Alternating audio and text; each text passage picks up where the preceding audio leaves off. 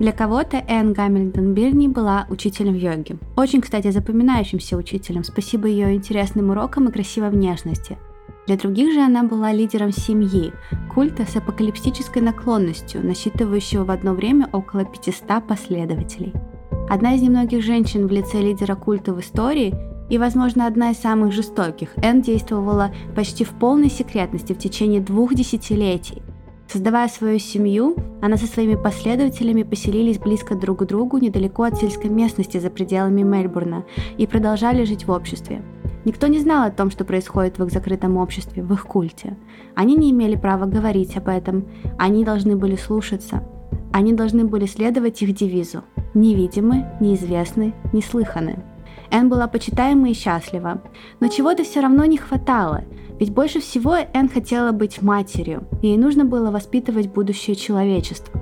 Поэтому за годы своего правления культом она смогла собрать 28 детей путем фиктивного усыновления и подарков от последователей – она одевала их в одинаковую одежду и обесцвечивала им волосы, а чтобы держать их под контролем, она подвергала их жестоким избиениям, голоданию и эмоциональным пыткам. Проповедуя мешанину из христианства, восточной мистики и апокалиптических пророчеств, она заставляла последователей, в том числе детей, принимать опасное количество ЛСД и других галлюциногенов в рамках длительных обрядов инициации.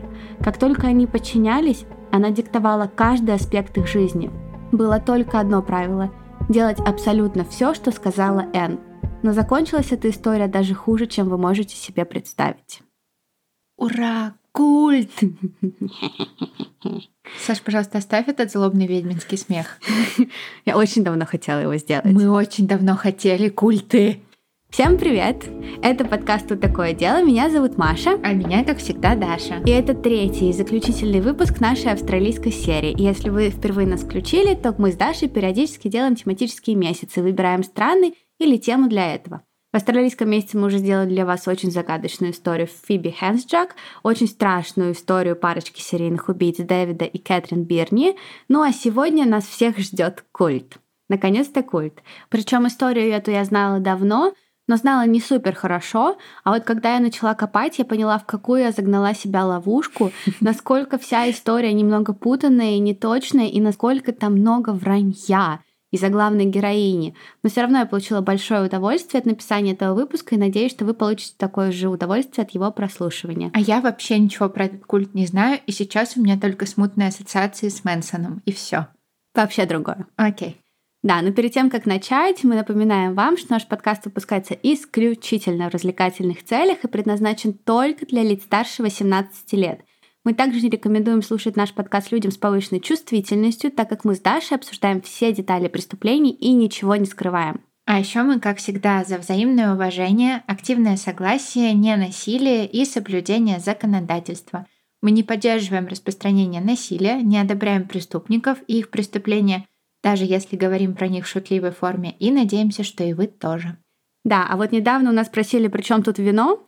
Мы же говорим о преступлениях, но в том-то и суть, друзья, что мы пьем вино и говорим о преступлениях, а вы с подружкой или с парнем, или с мамой, или папой на кухне их потом за бокальчиком обсуждаете.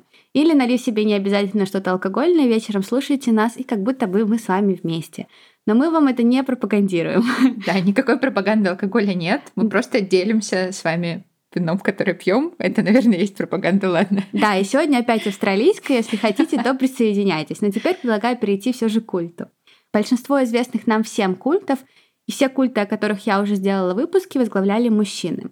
Почему так? Вопрос. Я пыталась гуглить, но опять же исследований на эту тему очень мало. По крайней мере, найти что-то очень подробное мне не удалось. Многие религии в целом принимают гендерные стереотипы как данность, а многие культы появились как ответвление религии. Mm-hmm. Поэтому идея женщины, занимающей руководящую должность во главе, не так естественна для многих верующих, как идея мужчины.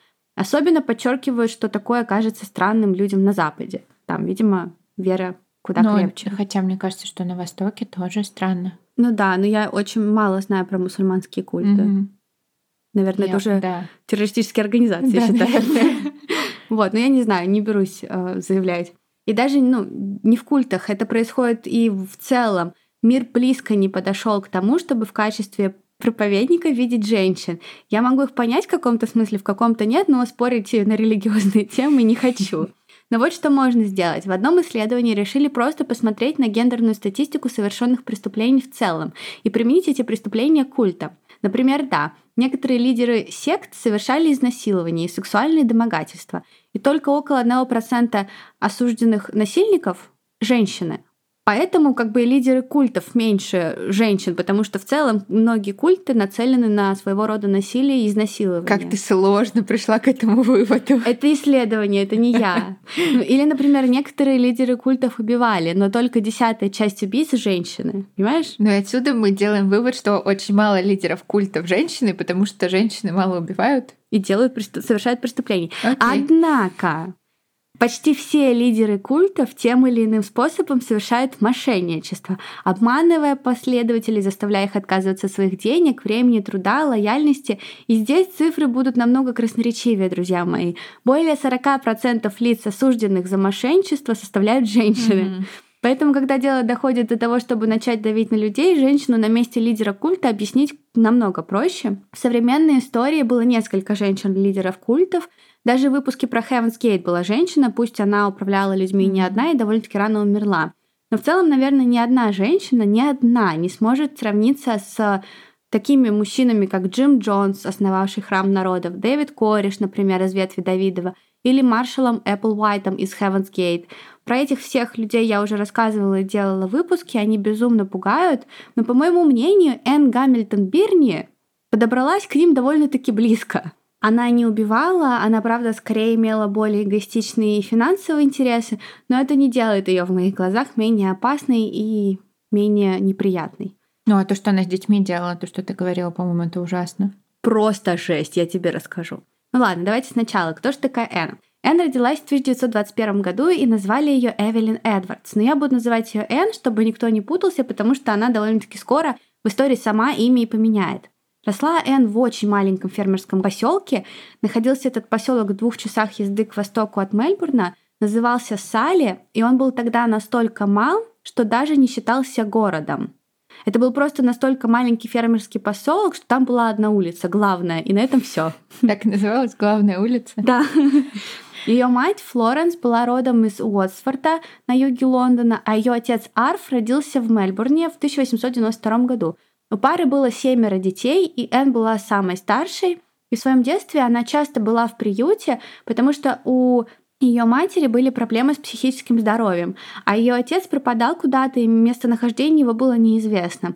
Сначала он бежал, потому что у него был какой-то долг перед армией, но потом он пропадал еще раз по неизвестным причинам. Вероятно, что брак был очень неблагополучным, и домашняя жизнь казалась ему невыносимой. То есть у нее было несчастливое детство? Нет, несчастливое.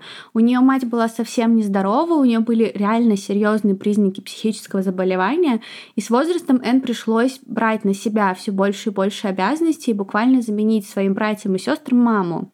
Ее детство было бедным, нестабильным, а от родителей она не получала особо внимания или любви. Поэтому мы хоть и знаем мало о ее подростковом возрасте, никто не документировал те годы, но можно реально сделать вывод, что оно было очень плохим. К 1941 году, когда Энн уже было 20, ее мать попала в больницу, и после этого она оттуда уже не выходила. Флоренс поставили диагноз параноидальной шизофрении. После того Опять-таки, все пишут об этом, но я не знаю, насколько это подтверждено, но говорят, что она подожгла себе волосы на улице. И после этого ее поместили в клинику, она провела там 27 лет и умерла. 27 лет? Да, ну, психиатрическая лечебница. Угу. То есть ее до конца жизни туда? Угу. Да. И как раз-таки в этом же году, в 41-м, Энн меняет имя и становится как раз-таки Энн Гамильтон. Она была очень красивая, привлекала внимание мужчин, и поэтому довольно быстро она вышла замуж за своего первого мужа по имени Лайонел Харрис. Лайонел тоже родился в небольшом городе на крошечной ферме, и когда он встретил Энн, он, как и ее отец, когда-то служил в армии. Говорят, он настолько был в нее влюблен, что даже сбежал из армии ради нее, но потом вернулся. У пары родилась одна дочь по имени Джудит, и Джудит станет единственным биологическим ребенком Энн. Она ее любила, насколько я знаю, любила и Лайонела. У них была хорошая совместная жизнь, хоть и недолгая. И все, что касается Лайонела, в целом не имеет особого отношения к этой истории, имеет отношение другое. Во-первых, после рождения ребенка у Энн началась депрессия, И мы знаем, что ее муж даже уходил на какое-то время в отпуск, потому что он переживал, что у нее могут начаться проблемы, как у ее матери. И она что-то может сделать с ребенком. А шизофрения наследственная? А ну, я, то есть у тебя есть предрасположенность. Возможно, да. Мгм. Но в любом случае, мне кажется, если есть психическое заболевание в семье, Да. у тебя есть к нему предрасположенность. Предрасположенность, Но не да. факт, что к такому Да. же. Да. Но я не уверена. А второе — это то, что Лайонел погибает в автокатастрофе в 1955 году. Для Энн это было безумно трагично. Ходили слухи, что у нее было несколько выкидышей, пока они жили вместе. И прямо перед смертью мужа они должны были усыновить ребенка. То есть они были буквально на последних стадиях усыновления. Но одинокая женщина усыновить уже не особо-то и могла, и Энн была опустошена и решила изменить свою жизнь. Во-первых, она сделала пластическую операцию или несколько. И вы знаете, Такой интересный способ изменить свою жизнь. да, на самом деле Энн не пренебрегала пластическими операциями, она сделала их очень много, но сколько я не могу сказать, наверняка она держала это в секрете, но она реально очень сильно изменилась. И я видела ее фотографии измененной, хоть и молодой. То есть до-после. Я видела только сначала после. Ага. А потом я посмотрела документалку на Ютубе, и там показали до. И это просто два разных человека. Серьезно? Просто. А еще к старости она делала так много подтяжек, что ее линия волос сдвинулась на середину черепа. Ну, потому что она очень много Ну делала подтяжек. Она реально постоянно... Она очень много делала операций. Она не скрывала свою линию волос? Ей так ок было? Когда культ был, она носила парики, А, но она любила, она была рыжей сама по себе, она носила блондинистые парики, ей нравилось быть блондинкой, вот. А потом, ну, ее арестовали, когда она была уже очень старая, такой Мгм. небольшой спойлер. Да, у нее прям очень далеко линия волос, очень далеко. Хочу посмотреть. Во-вторых, я уже сказала, она начала носить парики, была такой блондинкой, а еще она стала изучать новое, искать новый интерес. И нашла. Она увлеклась йогой, которая активно набирала популярность тогда в Австралии, а с йогой в ее круг интересов пришли восточные религии и мистицизм. Эн тогда было около 30, на дворе конец 50-х, и она решает, что она будет преподавать йогу и рано или поздно точно откроет свою студию. Но ей нужна была красивая история, потому что, конечно, ее спрашивали про то, как она к этому пришла. И она придумала. И это такое вранье, что просто сбивает с толку. И по ее этому вранью, по ее этой выдуманной истории все началось с родителей. Я вам сейчас перескажу, что она рассказывала. Я думаю, что вы так же, как я, поймете, что это полная чушь. Родители Энн были отстраненными и беспокойными людьми. Отец работал на стройке, мать пыталась справляться со своими проблемами. Тем не менее, по словам Энн, ее родители были светскими и просвещенными. Она часто говорила, что после войны они поехали в Индию совершать духовное путешествие и посетили ашрам. Она говорила, что ее мать могла общаться с умершими людьми и записывала их истории, что она направляла их дух в иной мир, и именно поэтому многие считали ее психически больной. Но ее мать была вполне счастлива и совсем не возражала. И это вот честно, такого рода ложь идеально показывает, какой Н торговец. Она очень хорошо врет, потому что знаешь эту идеальную формулу лжи? Смешать что-то правдивое с чем-то лживым. И она рассказывает вроде как правдивые факты, да, что там папа работал там каким-то строителем, э, что они там жили как-то не очень благополучно, и потом рассказывает полную ложь. Но из-за того, что там есть правда, ты воспринимаешь, что все как правда. Ну да, да, скорее всего, да.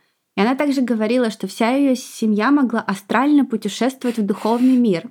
Она утверждала, что ей было три года, когда она поняла, что ее мать была не только ее матерью, но и ее духовным учителем. Окей, ладно, не все теперь воспринимается как правда.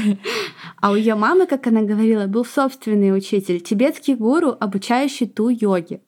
Хотя в свидетельстве о смерти Флоренции ее матери указано, что ее религия англиканская церковь, и нет никаких документальных свидетельств, подтверждающих, что она стала буддистом, скорее он просто придумал это все для картинки, однако она вот так и утверждала.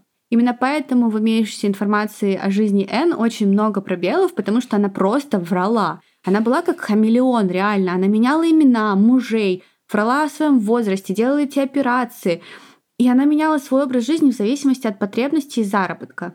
Но в любом случае она стала заниматься йогой, а потом ее и преподавать. Для молодой вдовы Энн это просто стало спасением. Йога была для нее очень важна. Это была форма путешествия души, поиска внутреннего покоя и величия. Ну, то есть ей это все реально нравилось. Да, очень сильно. Тем более, что реально 60-е, конец Мгм, 50-х, мгм. йога появляется, это просто бум, движение, и она собирает вокруг себя похожих на себя учеников. В основном это были женщины среднего возраста из богатых пригородов Мельбурна. Это были женщины скучающие и неудовлетворенные. Занимаясь сан-йогой, практикуя медитацию и другие духовные вещи, они как бы освобождались. Естественно, со временем становились все более и более преданные Энн. А Энн со своей стороны была очень умной и интуитивной. Она знала, как найти щели в доспехах своих клиенток. И часто, зная, что это несчастливые браки, что это дети, что эти женщины ищут новый смысл, феминизм на горизонте, все эти факторы Энн собирала, складывала во что-то одно, и она, например, говорила, да, развод сейчас не принимается, но я поощряю вас бросить своих мужей, если вы там несчастливы. Присоединяйтесь ко мне. Она как бы давила реально на больное, mm-hmm. и женщины чувствовали от нее поддержку. Вот а... на базе духовных практик всегда получаются хорошие культы, извините, конечно. Да, это правда. Угу. Шаг в сторону и готово. Да. А еще на своих уроках она принимала гомосексуалов, она предлагала ему бежище, а тогда в Австралии это было запрещено. И как бы ее это не волновало, и люди считали, что она большая молодец. Она преподавала им с большим удовольствием, и говорят, Энн в те времена была просто великолепным педагогом, она стала приносить в свою практику много экзотерики после какого-то времени, мистицизма и пошло-поехало. Однако этот этап жизни Уэн быстро закончился. Закончился, не успев начаться, произошла проблема. Она преподавала йогу в студии Маргарет Сегисман, швейцарки, которая жила до этого в индийском ашраме, следовала слову тибетского гуру, и говорят, Маргарет вообще прожила пять лет в индийской пещере. В любом случае, она была очень духовной и не любила плохих людей, а Энн совершила плохой поступок. Она в студии поругалась с мужчиной. И она сказала этому мужчине, что он заболеет из-за того, что он такой козел. И на следующий день, я уверена, что это было просто совпадение, но мужчина заболел. И Маргарет, она просто не могла терпеть рядом с собой такую тяжелую, плохую энергетику. И она попросила Энн уйти. Она сказала, что Энн околдовала этого мужчину, но Энн не остановила, она продолжала развиваться духовно, и она поняла, что она может быть не только учителем йоги, она сама может стать просто учителем, мастером, гуру. Она может кому-то помогать. Были ли тут только положительные цели, я не знаю. Я ну, сомневаюсь. Деньги, я думаю, что да, тоже. Да, да, да. Она поняла, она словила настроение, потому что в начале 60-х также Энн серьезно начинает увлекаться теософией и антропософией. Теософия — это такое новое религиозное движение, часть оккультизма, и это учение о возможности постижения божества и общения с потусторонним миром, которое опирается на старые европейские философии и на азиатские религии типа индуизма и буддизма. Что-то оккультное. Да. Mm-hmm. А антропософия это такое спиристическое движение, которое основано было в начале 20 века эзотериком Рудольфом Штайнером. И антропософия постулирует существование объективного, интеллектуально постижимого духовного мира, доступное человеческому опыту. То есть это такое мистическое учение, тоже разновидность теософии, это все вместе один оккультизм, я так поняла, в основе которого находится человеческая сущность, которая обожествляется и которая открыта только посвященным. Угу. Ну, то есть все вот эти вот духовные практики и все дела, и ты так можешь прийти к чему-то высшему в себе. Да, и okay. Энна это очень сильно проповедует. Угу. Одним из ее вдохновителей была Елена Блаватская, уроженка России и медиум, которая стала соучредителем Теософского общества в Нью-Йорке в 1875 году. Мадам Блаватская, как ее называли, была поборницей тибетской эзотерической мудрости. Она описала теософию как синтез науки, религии и философии и сыграла очень важную роль в распространении индуизма и буддизма на Западе. Энн, естественно, это все начинает увлекаться и начинает строить план по тому, как стать чьим-то гуру. Одновременно она продолжала преподавать хатха-йогу и все больше и больше носила туда другие практики, то, во что верила — и когда в Австралии такой бум йоги, естественно, она зарабатывала на этом огромные деньги, плюс начинают появляться элементы оккультизма, которые очень становятся тоже популярными. И людей, которые к ней ходили, это не пугало, потому что это было в ногу со временем. И в целом реально, тогда вы должны понимать, в Австралии был какой-то пул таких очень хорошо состоятельных и образованных людей, реально образованных, которые искренне верили в спиритуализм. Угу. И нормально было, например, регулярно выполнять практики групповой медитации. Но это не только в Австралии, это везде же так было. Да, ну мы просто про Австралию говорим. Ага, да-да-да. Вот. Но и там другие духовные практики. Это не было чем-то массовым, но Австралию реально накрыло. И самое, что интересно, это были действительно образованные люди. И я смотрела документалку, и многие говорят, было нормально, типа прийти, поужинать, выпить кофе с десертом, а потом пойти в гостиную и со своими гостями достать там Уиджи-доску, вот эту вот для спиритических сеансов, и попытаться настроить контакт с духами. Такая Ну, вот... то есть это было не приколом каким-то, а прямо серьезно люди к этому относились. Многие, да, многие, Мгм. да. И Энн это уловила. Трудно понять э, в этой истории точный момент, когда Энн пришла к идее создания культа, но точно можно сказать, что это произошло не случайно, потому что Энн случайности не делает. У нее был план, и план ее был максимально продуман и расчетлив.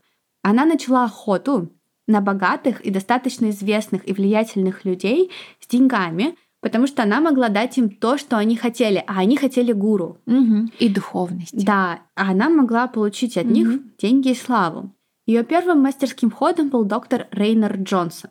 И он был настоящим английским джентльменом. Он окончил Оксфорд, он был физиком, изучал ядерную энергию. Затем он переехал в Мельбурн и стал влиятельным человеком. Он преподавал в очень престижном вузе более 20 лет, и даже факультет назвали в его честь. Причем он преподавал таким людям, кто там возглавлял либеральные потом партии политические, и все его знали. Но никто не знал, что на самом деле с тех пор, как он переехал в Австралию, он начал терять интерес к физике и к ядерке. Да, взамен куда больше его стали интересовать паранормальные явления и другие вещи, в которых как раз-таки специализировалась Энн.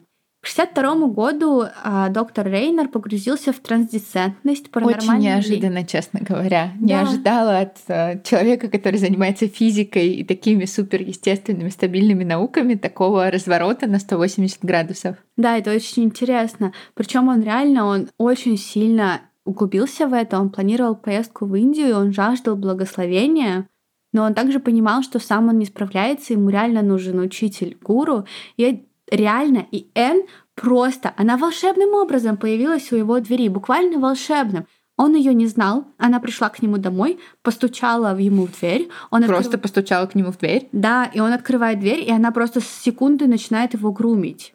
Как она узнала о его желаниях? Вообще, доктор Рейнер очень много общался со своими студентами и со всеми людьми на кампусе, где работал. А у Энн в то время был какой-то мужчина, который даже ненадолго стал ее там мужем, и он работал в университете. Даже ненадолго стал ее там мужем. Да, да, или должен был. А он работал в университете, где работал Джонсон. Некоторые даже говорят, что она переспала с садовником Рейнера. Специально, чтобы узнать информацию. Да.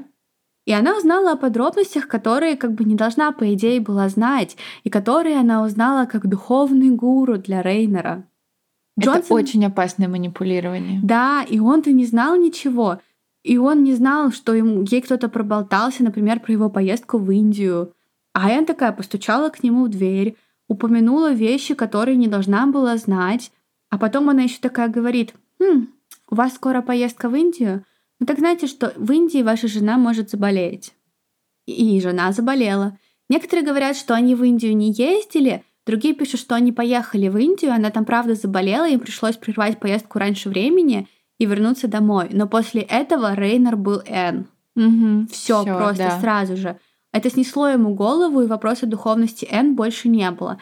Она буквально ослепила его, и к Рождеству 62 года Энн провозгласила себя его учительницей.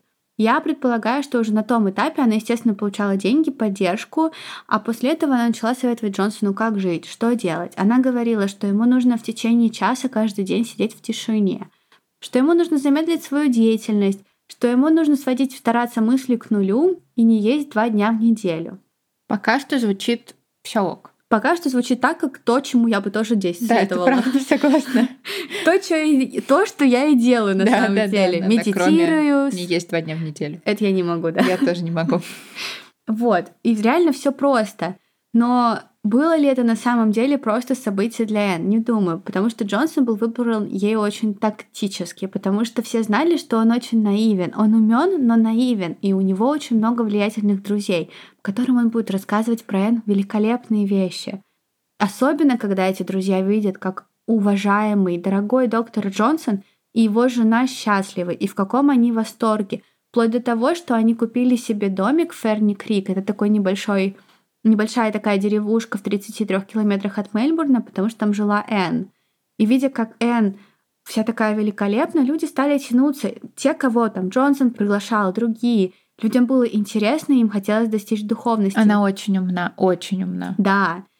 И Энн для того, чтобы создать такую вот атмосферу вокруг себя, даже делала там сеансы медитации. Она даже придумала ритуал принятия, когда дала Джонсону, Мэри и паре их знакомых галлюциногены, и под наркотиками они признали в ней Христа. Она стала говорить, что она перерождение Христа, женщина. И Это они- очень странно. Мгм. И они признали, да, и стали первыми членами того, что тогда называлось Великим Белым Братством посвященных и мастеров, а потом стала семья, The Family. А как ты думаешь, у нее на этот момент уже был план того, как она будет строить свой культ? Или она просто такая, ой, деньги, ой, влиятельные люди, прикольно. Я, если честно, не думаю, что Энн такая, я сделаю культ. Она хотела закрытое общество из влиятельных людей, чтобы не только получать деньги, но и чувствовать себя влиять. И она наслаждалась тем, я расскажу как, но она полностью управляла жизнями всех этих людей. То есть ей нравилось контролировать всех. Да, И все. да. И при этом это было общество очень крутых людей, в котором тебе хотелось быть. Типа я бы с удовольствием посидела в комнате с такими людьми, как там были. И на самом деле это еще интересно, потому что обычно в культы приходят люди такие уязвимые. Культы находят уязвимых людей, мы про это не раз говорили. А за Энн следовали взрослые самодостаточные люди с хорошим средним достатком как минимум, многие очень богатые, и многие пишут, что это произошло либо из-за влияния времени, либо из-за того, что такого рода умные люди редко верят в то, что они попадутся. А они попадаются, естественно, Мгм. сразу же. Их сажают на крючок. После этого, примерно с 1964 года, Рейнер стал чуть ли не основным рекрутером Н. Заинтересованных стало больше. HR? Да, HR таким. Они стали проводить этим заинтересованным такие встречи религиозно-философско-дискуссионные группы.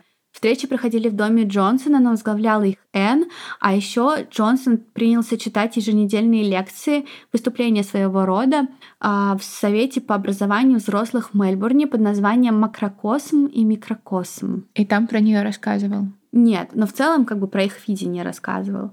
А вот что он написал в своем дневнике. Начиная с этой даты, в моем уме не было никаких сомнений в том, что я встретил своего учителя, своего мастера. Последние месяцы 63 года Энн собирала вокруг себя ядро из дюжины человек и показывала нам основы духовного пути.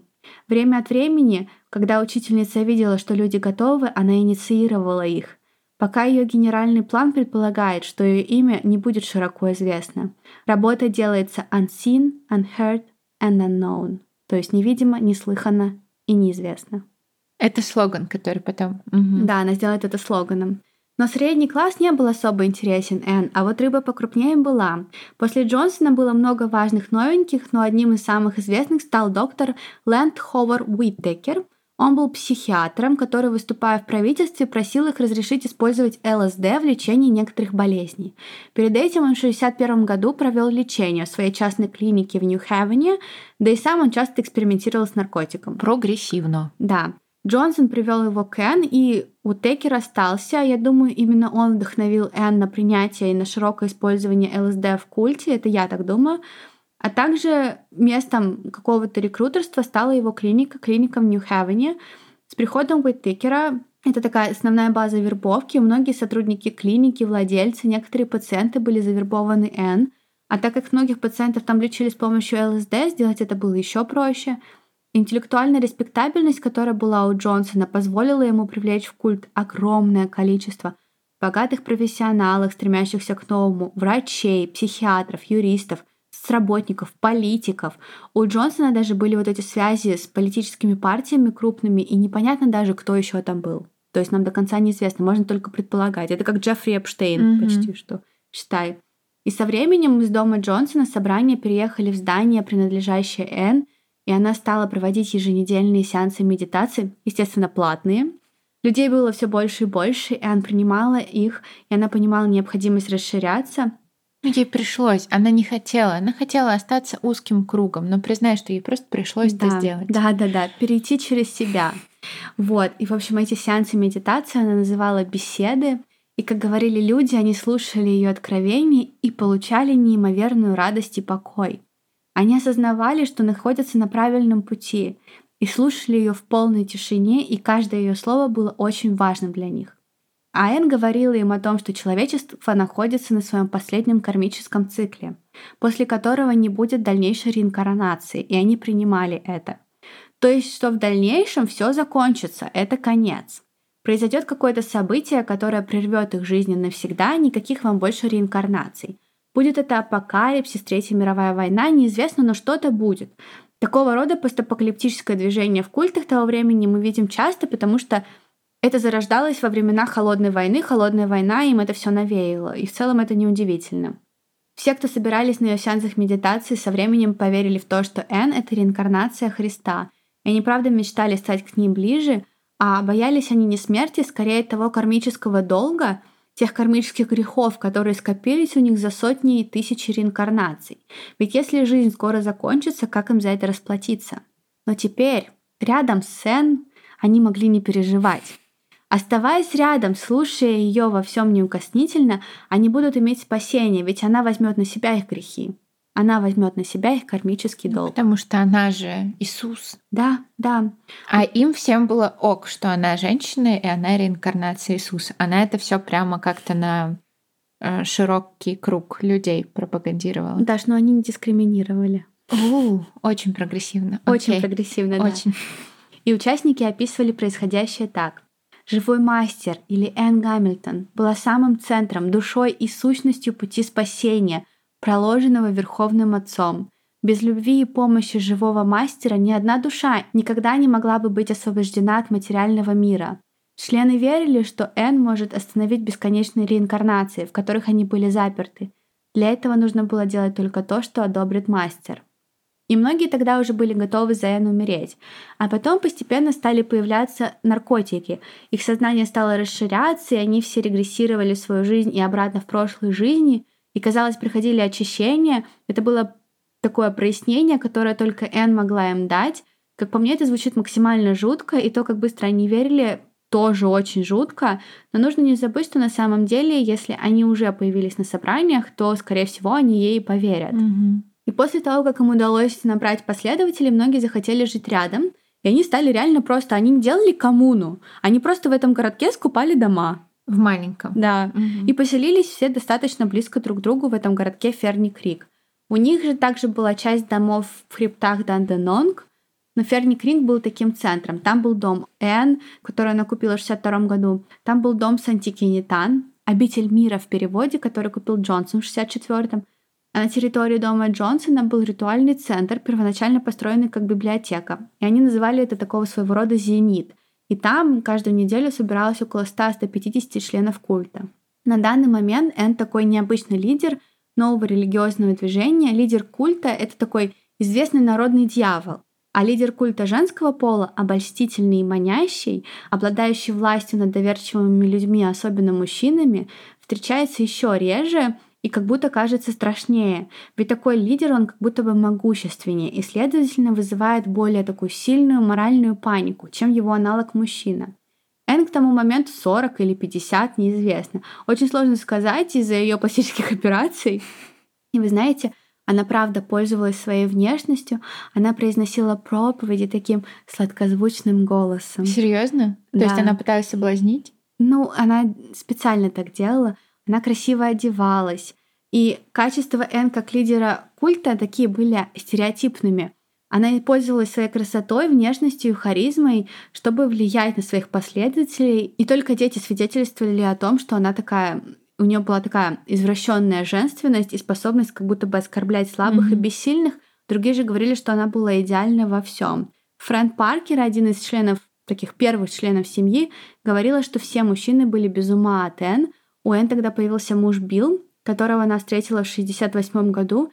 Билл, который останется с ней до конца, он был ей просто очарован.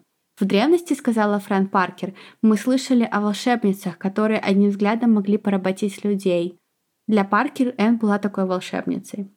Только представьте, члены принимают ЛСД, и пока они под влиянием наркотиков, перед ними появляется красотка Энн в белых и синих одеждах. За ее спиной дым, искусственный, естественно. И она такая плавно, словно паря, подходит к ним и говорит, «Вы знаете, кто я?» И они знали, и они отвечали. Они говорили, «Ты перерожденный Христос». Жутко! Да. Очень жутко, как она на них воздействовала, еще и под наркотиками. И она улыбалась, она их гладила, она давала им внимание и говорила правильно, и хвалила их.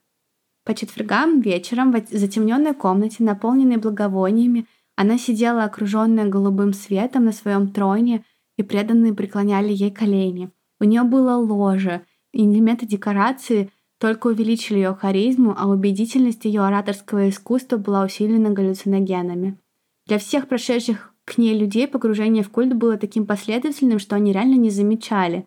И слушая, как бывшие участники говорят о том, что произошло, становится понятно, насколько умной Энн была и как правильно она все сделала.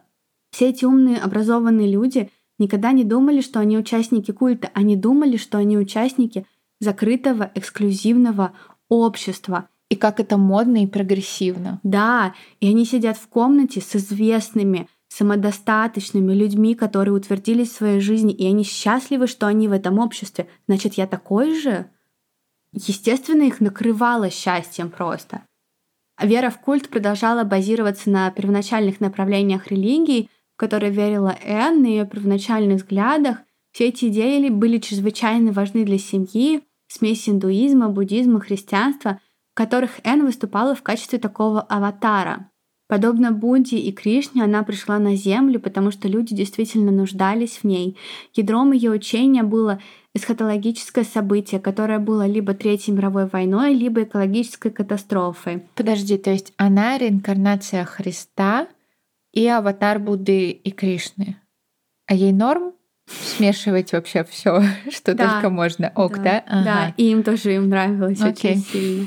Да, причем, что умно сделала она, она никогда не говорила, что когда произойдет какое-то непонятное событие. Ну да, помнишь, как в Heaven's Gate было, что они да. там прям конкретную дату чуть ли не назвали. И это была их ошибка. Да. А она так не говорила. Она говорила, ну когда-то это будет, ребят, надо Что-то когда-то будет, надо к этому готовиться. Да, да. И она говорила, я избавлю от вас от вашего кармического долга, после процедуры инициации. И когда людям такое долго скармливают, со временем они такие, мне нужна эта процедура, мне нужно инициироваться. Но Энн не давала это просто так. Она свое внимание всегда делила. И после процедуры она говорила, что она теперь будет говорить им, что делать, и если они будут ей верить, то все у них будет хорошо. Учения о семье на самом деле пришли к нам только из проповедей Энн. Содержание их одновременно банально и увлекательно. Она говорила, я смотрю на каждого из вас. Вы посвященные. Вы космические существа. Вы смотрите в пробуждение. Это момент возрождения на новой планете. Вы получили призыв. Великие дела будут сделаны. И вы знаете, она говорила это с таким тоном, как если кто-то слушает медитацию или какие-то ага, да, там вот таким, приложения. Да? да, да, да. И она так прям сидит и Таким спокойным, размеренным? Да. Mm. Естественно, ты проникаешься. Она также подчеркивает необходимость быть верными в своих проповедях, необходимость быть осторожными и преданными. Это призыв к тому, что в нас очень благородно, говорила она. Никто не хочет расплачиваться за то, в чем он не виноват. Учитель моей матери был большим ее другом, и он помог ей стать тем человеком, которым она была. Мать всегда говорила, что ее учитель говорил, что те, кто всерьез настроен на Бога, будут идти вперед. Найдите королевство и помогите всем другим существам. Перед нами открыто великое приключение с самой жизнью в качестве нашего инициатора. Мы не познаем божественное, пока не найдем его. Оставайтесь скромными, верными, сильными, любящими и нежными. Все мистики прошлых веков и все современные мистики рассказывают одну и ту же историю. Сильную, уверенную и молчаливую.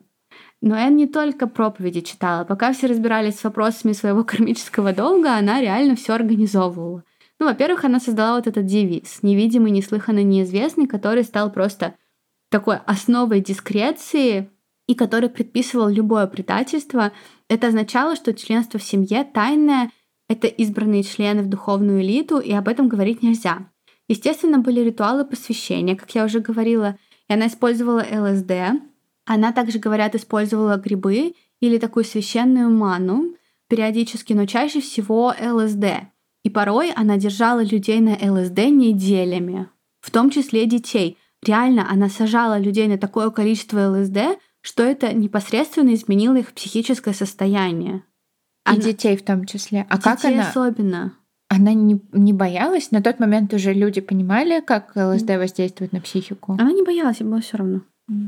В дополнение к обязательной секретности Энн врала и как бы льстила своим последователям, что они идут по благородному пути, что они заслужили право духовно продвигаться вперед в будущее, которое было божественным, приключением. Она пообещала им, что это их последняя жизнь, и единственное, что нужно делать, это следовать каждому ее указаниям. В семье были и свои табу. Три великих табу в соответствии с консервативным движением 60-х годов, а именно наркотики, секс и власть. При этом они используют Наркотики ЛСД. табу. Да, и власть. Она имеет над ними власть. Окей. Ну, как бы, ладно, власти это еще тут можно, да? Типа, нет никакой власти, вы ко мне пришли сами. Но наркотики-то как? Ну, видимо, они считали, что ЛСД это не наркотик, а лекарство. Средство, которое помогает открыть сознание. Да, ну, в общем, сплошные противоречия, да и не только связанные с наркотиками. Например, говоря о сексе и верности. Да, секс табу, но Энн регулярно разрушала семейные пары, потому что ей так хотелось. Она часто меняла супружеские семейные отношения участников, что, оглядываясь назад, кажется просто ужасно контролирующим, но многие говорят, пары в целом были несчастливы, и некоторые даже радовались таким договоренностям, мол, ну им нравилось так, типа, теперь ты жена того. Да, и они думали, ну ладно, я не особо счастлива со своим мужем. Может, с этим получится. А Да. ее муж как к этому относился? Она со своим так не делала, она забрала его из семьи, я сейчас расскажу. В общем, да, и в целом было очень много красных флагов. И это происходило с взрослыми, к детям мы перейдем попозже, но что же было с взрослыми? Ну, во-первых, ЛСД, который широко распространялся в культе. А, да, были врачи, но однако это не отслеживалось, и говорят, что она часто некоторых последователей могла отправлять в клинику New Haven, и там в этой клинике проводились тесты по поводу ЛСД всякие разные, Мгм. которые делали врачи. И люди не знали про эти тесты. Она без согласия просто давала их в клинику и пользуйтесь, пожалуйста. Да.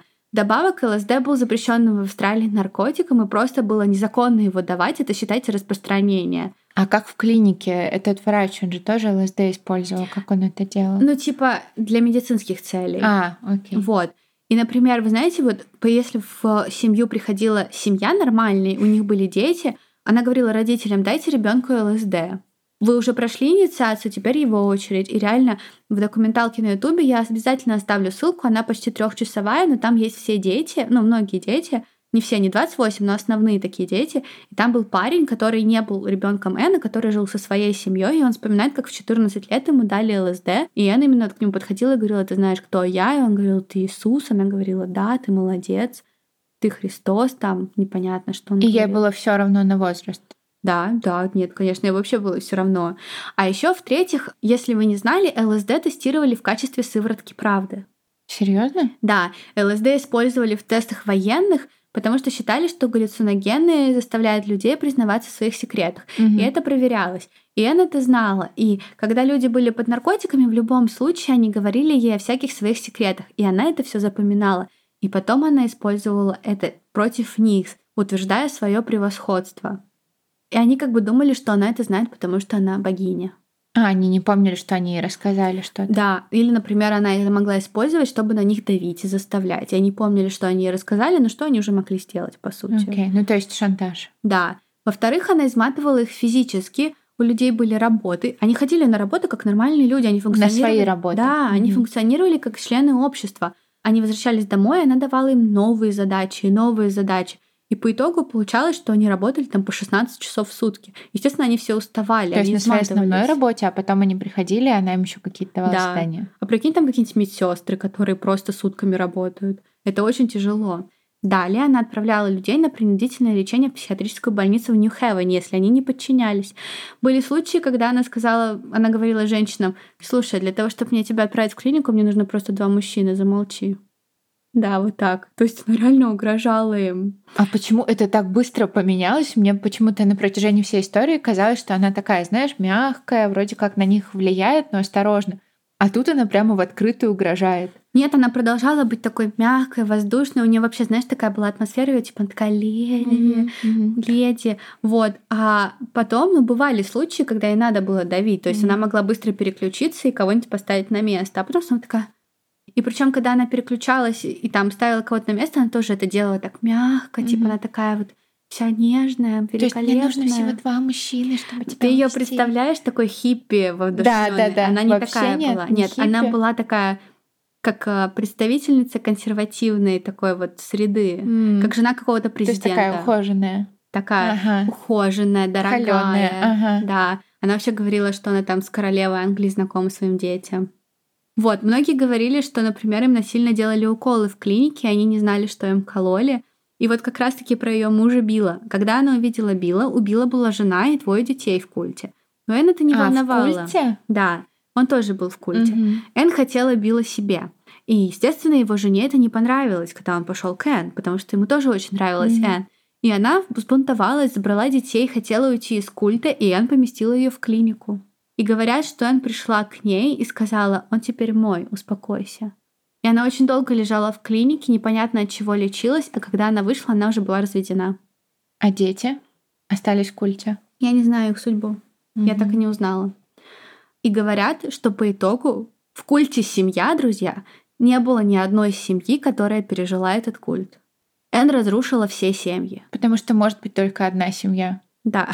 Она, например, могла прийти и выдать секреты, которые узнала во время вот этого трипа человека Ну, мужу. специально. Мгм. Да, она постоянно это делала. Она как будто бы не хотела, чтобы они как-то сходились. Мгм. Но она, она правильно делала, ну, в плане правильно для того, чтобы свой культ укрепить. Она разбивала социальные связи. Да. А еще она шеймила женщин за секс. Ну, то есть она, если узнавала, что у женщин было несколько партнеров, она могла говорить об этом при всех и при мужчинах тоже. Типа хэштег запрещен в культе. А мужчин ок все, если у них был секс? Да, видимо, не знаю. Окей. Но их она не шеймила, а Ага. женщин шеймила. И женщина, представляешь, как было от этого плохо. В-четвертых, а, это не доказано, но говорят, и в документалке был парень, который был ребенком, и которого сексуально изнасиловали, пока он был под ЛСД. Не Н, а мужчина, с которым он жил. Его типа подсадили к его матери при смене партнеров в семье.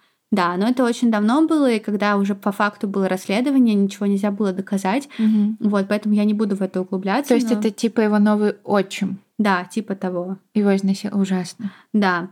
Ну и, естественно, в-пятых, деньги, друзья. Мгм. Денег было очень много. И вообще Энн высасывала со своих последователей все, что могла. Они платили ей абсолютно за все. То есть люди, например, платили пошлины. Чтобы стать членом культа, они должны были платить ей 10% от своей зарплаты. То есть не фикс, процент. 10%, да. И то есть вы понимаете, что эти люди не жили в коммуне, им нужно было платить за свое проживание, за свою еду, одежду, свои потребности, но они платили N, и платили они за все, не только 10%. Йога, медитация, ЛСД, деньги на какие-то вещи или мероприятия, которые она не проводила. У Эн появилась власть, и она брала с них деньги просто за все. И налоги, естественно, не платились. Я не уверена, если честно, но мне кажется, она все это проводила как а, некоммерческая организация. Она превратилась в богатую просто гуру-звезду. Она прошла путь от учителя йоги до гуру и стала просто богатым человеком, потому что, насколько нам известно, она купила свой дом примерно к 40 годам первый. Мгм. И то она взяла его в кредит, у нее денег не было. А когда друзья мои ее арестуют там к 70 годам, ее оценивали в более чем 50 миллионов долларов. Ее имущество. Ого. Ну, в смысле, все в целом Ага, ее. в У нее была недвижимость в Австралии, в Англии, в США. Нормально. Так что основными, Заработала. Да, основными желаниями стали просто деньги, и все, что ей двигало, это были деньги.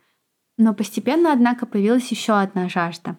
Видите, искаженное видение мира Н развивается. Говорят, что однажды под влиянием ЛСД у нее видение, и в этом видении она понимает, что она должна собрать детей, потому что эти дети, только они могут быть воспитаны ею, это и реинкарнация Христа в женском теле, и они же и станут единственными выжившими при апокалипсисе. То есть не те люди, с которых она стрижет бабки. Мгм. Ну, она им уже сказала, что они помрут. А, окей, Просто понятно. она освободит их кармический долг.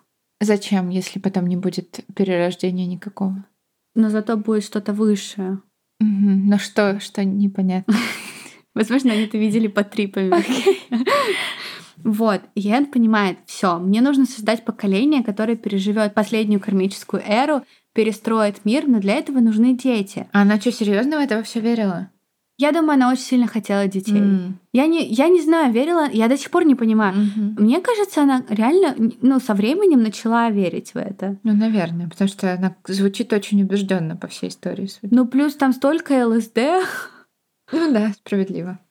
И она говорит своим последователям, все, дети, мне нужны дети. Мне, честно кажется, что ей еще стало немножко скучно, потому что деньги есть, власть, популярность есть, богатство есть, все есть, но детей-то нет. Все это приводит к тому, что с конца 60-х до конца 70-х она смогла собрать 28 детей. И хотя жизнь богатых людей, которые дали ей много любви и признательной, не кажется такой ужасной, ну там, ну да, она была козой по отношению к ним, да, mm-hmm. она была где-то токсичной. Но то, что было у детей, это был просто а, друзья. В то время усыновление очень плохо регулировалось в Австралии, просто ужасно. И при этом очень плохо относились и клеймили просто девушек незамужних беременных, особенно молодых. И все это играло на руку Энн. Она незаконно забирала детей от незамужних девушек и у психиатрических больных. В 70-е годы такого рода беременность была редкостью. Такие вещи обществом порицались, поэтому если девушка беременела, молодая, незамужняя, она просто пропадала из общества, угу. рожала ребенка, потом возвращалась, словно ничего не произошло. Без ребенка уже. Да. Отдавать таких детей на усыновление было фактически обязательным. Не все хотели, но по факту никого не спрашивали. Когда врачи понимали, что девушка одна, они как бы сразу предполагали, что ребенок будет усыновлен. И если женщина или девушка начинали сомневаться, то врачи убеждали ее, что ну просто другого варианта нет, ты должна отдать своего ребенка, и подталкивали к ней форму согласия, и у нее не оставалось выбора, кроме как ее подписать. И роды у таких девушек были просто ужасными, Одна из матерей, у которой Энн забрала ребенка, говорила, что ей давали транквилизаторы во время родов, чтобы она не сопротивлялась, а еще ей на лицо положили подушку, чтобы она не смогла увидеть ребенка. И все, что она услышала, это плач и то, как закрывается дверь. И она больше ничего не слышала и не видела в своем ребенке. И так делали не только в культе, то есть это было вообще по всей Австралии? Нет, так делала Энн. А, ага. Но в целом по всей Австралии реально просили девушек отдавать детей. Типа не надо их оставлять у себя. Ну, как я поняла. Вы можете меня поправить, может быть, кто-то знает эту историю лучше. И Энн, естественно, пользовалась такими девушками, как могла. Она просто забирала детей, и по факту ребенок уже через 20 минут после родов был ее. Усыновление детей в обход законных требований процесса является примером того, как ее власть распространяется просто на все структуры – и учреждения Мельбурна, вы только ну, представьте. Ну, деньги. Да. Дети рождаются с помощью последователей врачей или медсестер. Документы делаются с помощью социальных работников, последователей Н, а юристы, тоже последователи, могли даже сфальсифицировать для Н документы. Она довольно-таки быстро меняла имена, даты рождения детей в документации, она даже могла поменять их место рождения. И потом, когда мать пыталась э, протестовать и искать ребенка, угадайте что? Угу. Ребенка нет. Да. А тогда еще говорят, ходило такое среди властей убеждение, что полиция не должна вмешиваться в вопросы усыновления детей, и что все эти вопросы это вопросы благосостояния, а не полиции. Поэтому, если происходит какая-то проблема, это проблема социальных работников, и полиция особо не вмешивается. Поэтому всем было все равно, куда делся этот ребенок. Вторым способом получения детей было если кто-то в культе усыновлял ребенка и отдавал его Энн на воспитание. Но они на самом деле не знали, что делала Энн с этими детьми. Многие не знали. А, дети где-то отдельно? Да, они будут ага. жить отдельно, да.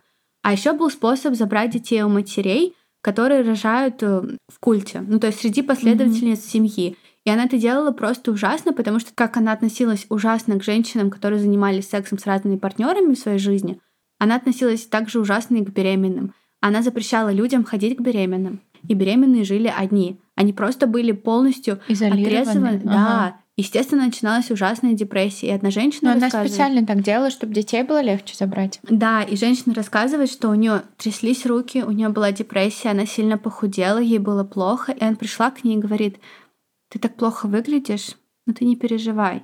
Я позабочусь о твоем ребенке. А ты езжай в Англию на год. И у нее не было выбора. Она уезжала в Англию, и Энн забирала ребенка. Причем у этой женщины двое детей воспитывались Энн, и один покончил жизнь самоубийством в возрасте взрослом. Дети у Энн стали появляться в 69 году. В 71 году все начало развиваться сильнее, и Энн покупает собственность в месте под названием Кай-Лама на озере Элдон. Это было такое отдаленное место в лесу, недалеко от реки, известное как Аптоп. Там жили люди, просто дома, как я поняла, были очень далеко друг от друга, такая прям лесистая местность. И то место, которое купила Энн, оно было очень отдаленным и закрытым. И на протяжении многих лет там жило 28 детей, 14 из которых носили ее фамилию, другие 14 были биологическими или приемными детьми членов семьи. Но все они считали, что Энн и Билл — это их биологические родители. Детям так говорили с самого рождения, да и маму они часто видели беременной. Буквально Энн врала всем, что беременна, носила одежду для беременных, животы. Она животы накладные носила? Я так поняла, что да. Но точно одежду для беременных. Такую, знаешь, раздувные такие халаты да, очень да, большие. Да. Чтобы дети видели, что она беременна. Что она как будто бы беременна, да. И они все думали, что она их биологическая мать. И это несмотря на то, что, по слухам, в середине 70-х она сделала гистерэктомию. Угу. Вот. Заботились о детях тетушки. Их было три. Это была Патриция Макфарлейн, Элизабет Уиттекер и Марго Макклеллон. И все они были очень верны Энн, которая вошла в их жизнь как учитель и мастер, помогла справиться с трудностями, и поэтому они никогда бы не пошли против Энн, а Энн говорила наказывать детей. И они реально в это верили, и они наказывали детей. Они опасались за свое нагретое место рядом с Энн. Наказывали в смысле били? Ужасно. Тетушки поддерживали строжайшую дисциплину, другие члены культа не понимали, что происходит, но детям было очень плохо и постоянно избивали. А я сейчас расскажу, что с ними делали. Их жизнь была ужасно жестокой, неизменной, и каждый день был одинаковый. Это был концлагерь. В 6 утра дети должны были уже застелить свою кровать. Мальчики и девочки принимали душ через день. Поэтому сначала мылись мальчики один день, mm-hmm. другой день девочки. Потом они один час делали хатха-йогу. Затем 15 минут они слушали проповеди Н, 15 минут пели мантры, 15 минут медитировали и 15 минут подготавливали комнату к занятиям. Через два часа после подъема у них был завтрак из фруктов. Потом они три часа занимались, делая небольшие перерывы. Потом они час медитировали и играли в космический мяч. Космический мяч — это игра, которую придумала Энн, и я не знаю, что это такое, я даже не смогла разобраться. Ноль детей. Да. Может, это просто обычный мяч? Да, они его кидали и орали. Затем они обедали тушеными овощами и фруктами. Следующие три с половиной часа включали уроки, небольшой перерыв и уборку в классной комнате. С 5 до 9 вечера дети медитировали, ели мягкую вегетарианскую пищу, которая часто включала просто тушеные овощи, читали духовные тексты и делали домашние задания перед сном. То, как они каждый день выглядели, было очень важно. Все, что они носили, было чистым, отглаженным, абсолютно одинаковым. Девочки носили юбки, такие банты в волосах, а мальчики шортики. У девочек были такие волосы красивые, распущенные. Она их одевала просто, но элегантно, а еще волосы многих детей были обесцвечены, только пара мальчиков и девочек были рыжими, как Энн, а другие а были полностью... Блондины. Да, да, да. Она просто клонов, э, она просто хочет создать какую-то себе мини-армию, и это ужасный газлайтинг. Если посмотреть на фото, фото реально похоже на вырезки из фильмов «Деревня проклятых». Помнишь, я рассказывала, да, где да, все да, дети да. рождались да. одинаковыми? Это так жутко. Они еще очень близки по возрасту все. Mm. Это просто жуть. Бедные дети. Да, я думаю, что многие заметили, как мало ели дети. Это было специально. Диетический режим был очень строгим, его справедливо можно назвать навязанной анорексией. Такого рода метод используется в некоторых группах для контроля ее членов. Mm-hmm Потому что недоедание делает людей уставшими, физически слабыми, дезориентированными. Ну и плюс ты думаешь о том, как поесть, а не о том, что тебе сказал твой лидер. Да, и дети были настолько голодными и так недоедали, что они пытались красть еду, из-за чего попадали в огромные неприятности. Одна выжившая вспоминает, что она так голодала, что рылась в мусорных баках и даже ела листья. Но их не просто мучили голодом, за их весом следили очень строго, взвешивание проходило регулярно, и это было очень-очень важным событием. Если считалось, что ребенок набирает вес и слишком много набирает, ему урезали и так маленькие пайки, которые состояли из овощей вареных и фруктов. А для них это был просто конец света, потому что вся их жизнь крутилась значит, вокруг еды. Они не могли ни о чем думать. Девочки ненавидели весы и, говорят, они блевали часто перед взвешиванием, потому что боялись. Ужасно. Некоторые предполагают, что такого рода жесткие правила были из-за того, что у Энн были проблемы с восприятием своего тела, поэтому она и делала свои операции. Но также говорят, что кроме того, что из-за веса она шеймила девочек за их взросление, за то, что у них меняется тело, у них появляется менструация, за гормоны, за грудь. Она шеймила их за все просто. И это ужасно. дополнение, да, и как я уже говорила, детей наказывали, Любое наказание сопровождалось либо избиениями, либо тем, что детей оставляли без еды на несколько дней или даже неделю. И такого рода наказания не принимались за любые проступки, Например, испачканная одежда или то, что дети не выключили свет. При этом, по словам самих детей, правила менялись так часто, их никогда не предупреждали о смене, что они не знали, то, что они делают, можно или нет. И жили в постоянном страхе. Да. Таком, знаешь, ожидании удара. Да. И, например, им запрещено было писаться в постель. Но они маленькие дети, они под стрессом, у них жесткий эмоциональный контроль, и они, естественно, писались. И каждое утро тетушки проверяли постель. Если она была мокрая, они сбивали детей ремнем. Они отводили ребенка в ванну и избивали. Каждое утро начиналось избиений. И это стресс и для ребенка, которого избили, и для детей, которые это слышали. Потому что им страшно, что с ними тоже такое случится. Да, и одна девочка рассказывает, что у нее был ее любимый кот, но порой ее так переполняли эмоции, что она заходила в комнату, и она просто била этого кота, потому что она не могла справиться с тем, что она чувствует. А потом она его обнимала и рыдала. И я серьезно говорю, я смотрела эту документалку на Ютубе с этими взрослыми детьми, взрослыми, которые уже проработали все свои травмы, и они рыдают. И я не уверена, что они когда-то могут с этим справиться. А зачем? Зачем она это все делала? Она хотела вырастить эм, идеальных вот. детей. Честно, я еще думаю, что она не очень верила вот в эту тему mm-hmm. про идеальных детей, которые переживут конец света. Я думаю, что она была просто очень жестокой, злой и тварью и ей нужен был кто-то беззащитный, а лучше побольше всяких беззащитных, особенно детей, да. которых она может контролировать. Да, и она не всегда сбила, приходила к этим детям, иногда они куда-то улетали, и когда возвращались, дети, несмотря на то, что Энн сама и Билл их избивали, и Энн обожала их избивать обувью со шпилькой, они тянулись к ней, они радовались, мамочка вернулась, и она записывала такие пропагандистские видео, где дети бегают и радуются, и она бегает с ними, все такие счастливые. И дети реально к ней тянулись, потому что это единственное, что они видели и знали, что это мама. А потом она их избивала. Но многие говорят, что мы ее все равно любили. И одна девочка говорит, трудно сказать, насколько мы были ей преданы, как мы ловили каждый ее взгляд и каждую мысль, которую она думала о нас.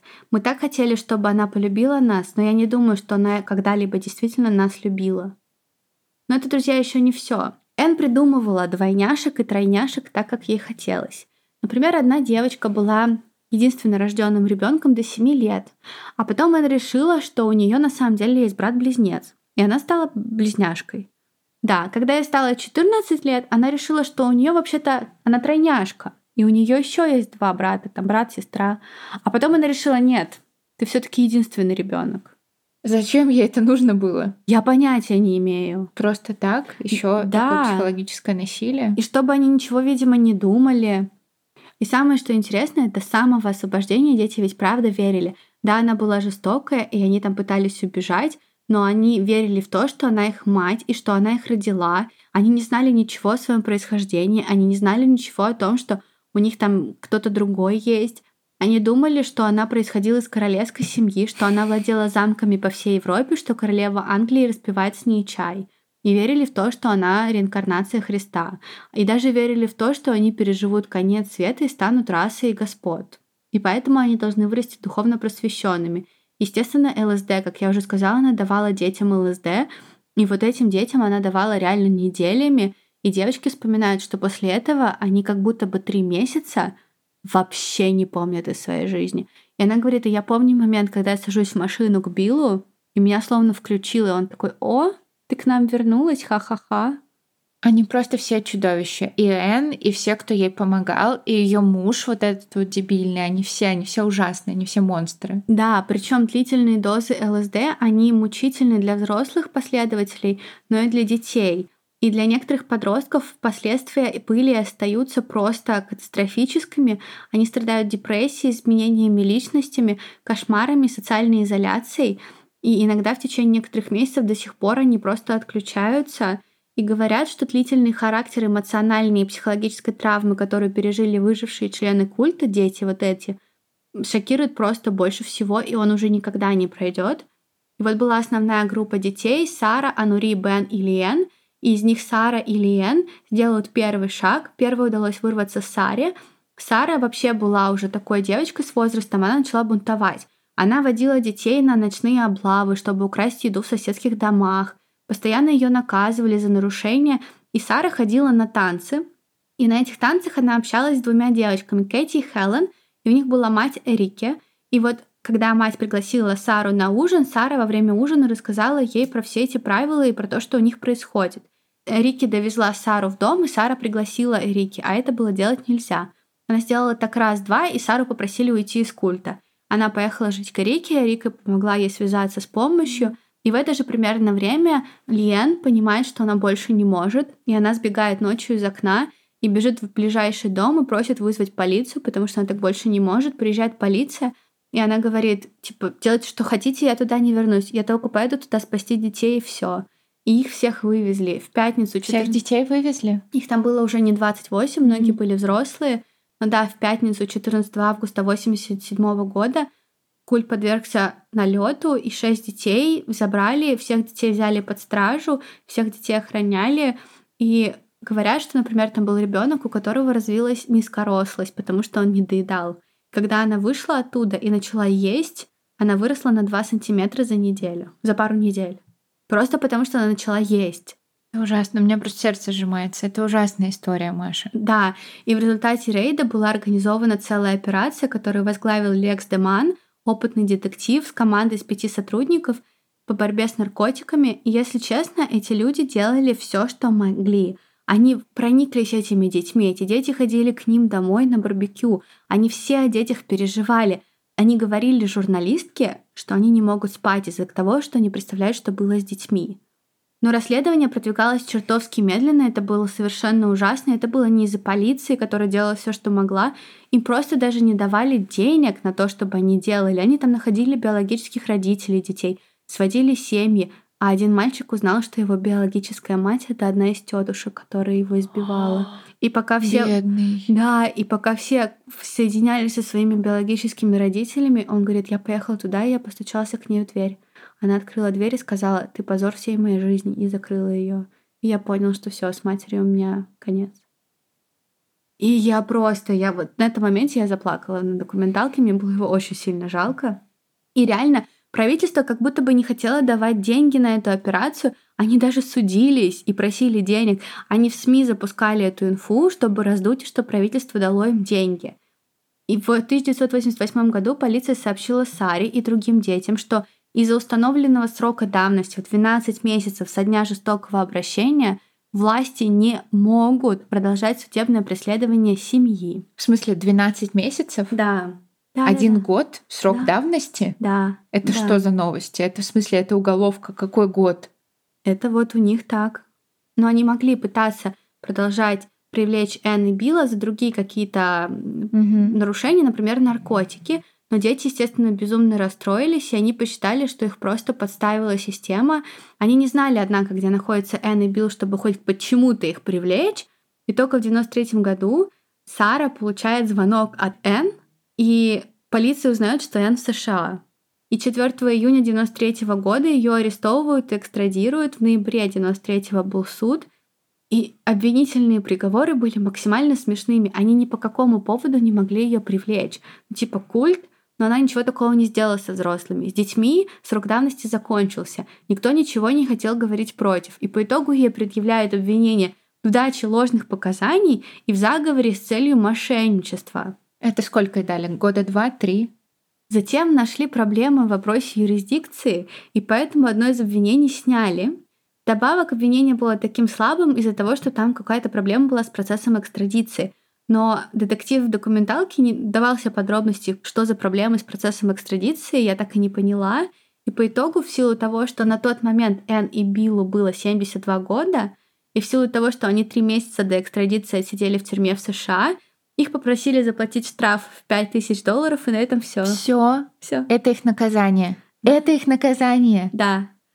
Еще также судили пару членов семьи за хранение наркотиками, потому что в собственности принадлежащей группе обнаружили 2 килограмма марихуаны.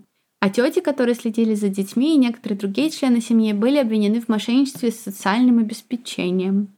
Все это время Энн продолжала руководить сектой, и ее последователи никуда не делись, она несколько раз появлялась в СМИ. Она сказала Рональду Макдональду из австралийской радиовещательной комиссии ABC, что никогда не употребляла наркотики и не была религиозным или духовным учителем. Она просто преподавала йогу и работала в Нью-Хевене. Что касается детей, Энн настаивала на том, что по доброте душевной они с Биллом взяли себе группу детей-инвалидов. Она сказала, что их никогда не запирали, с ними никогда не обращались плохо. Вот такая вот она свинья. Сара опубликовала мемуары, и некоторые отрывки там просто душераздирающие. Прочту вам ее цитату. «Я буду продолжать осуждать Энн и протестовать против того, что она сделала, как для нас, детей, так и для многих других членов секты, которой она до сих пор руководит.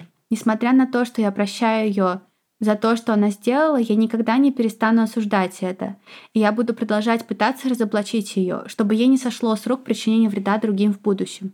Я чувствую глубокое возмущение тем, что она сделала с людьми во имя духовности и религии. Она использует религию для получения денежной выгоды и личного удовлетворения. Кажется, она получает удовольствие, причиняя страдания другим. Уничтожение жизни и живости в людях – вот, пожалуй, истинное определение зла.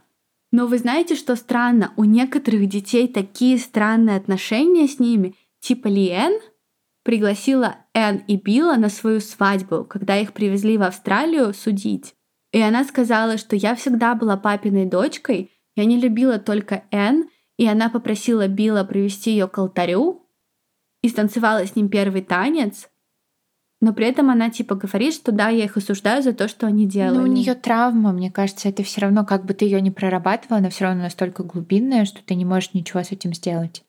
Да, и когда саму Энн спросили, почему она вообще начала усыновлять детей, она ответила, я люблю детей. И все, я люблю детей. Да. Но так ли это? Это, конечно, вопрос, на который, я думаю, мы все знаем ответ. Может быть, она действительно любила, но ее, но проблема в том, что ее любовь была ужасной. Хотя и не было непосредственного убийства, были вот эти вот э, попытки самоубийства у парня, и в 21 год у него все таки получилось, и он погиб. Билл умер в 2001 году, а у Энн, друзья, началась деменция. В 2004 году ее последователи поместили ее в дом престарелых, Некоторые члены продолжали о ней заботиться лично, вплоть до ее смерти 13 июля 2019 года. Она дожила до 98 лет. Ужасно. У нее было состояние в 50 миллионов, и она заплатила штраф 5 тысяч. Это возмутительная история, честно. Она меня так возмутила очень сильно. И она столько травмировала жизней. К тому моменту даже Сара умерла, а она прожила жизнь. Какая она отвратительная. Она ужасная. И я читала и книгу про нее, и смотрела эту документалку, и реально люди туда приезжают, и она же ничего не помнит. Я просто ее ненавижу. Вот. На этом история культа семьи подошла к концу, хотя я уверена, что некоторые старички переслушивают проповеди Энн и верят в каждое ее слово. Даже в документалке был мужчина, который утверждал, что Энн была великолепна. Мы с вами, однако, закончим. Это такой брейнвошинг. Это просто, я не знаю, как такое можно сделать. Как один человек такой мог организовать все. Да, просто на другом уровне. Ужасно. Ужасная история, Маша. Да. Опять. Австралийский месяц на этой истории тоже подошел к концу. Спасибо, спасибо за такую точку. И он нам с Дашей очень понравился.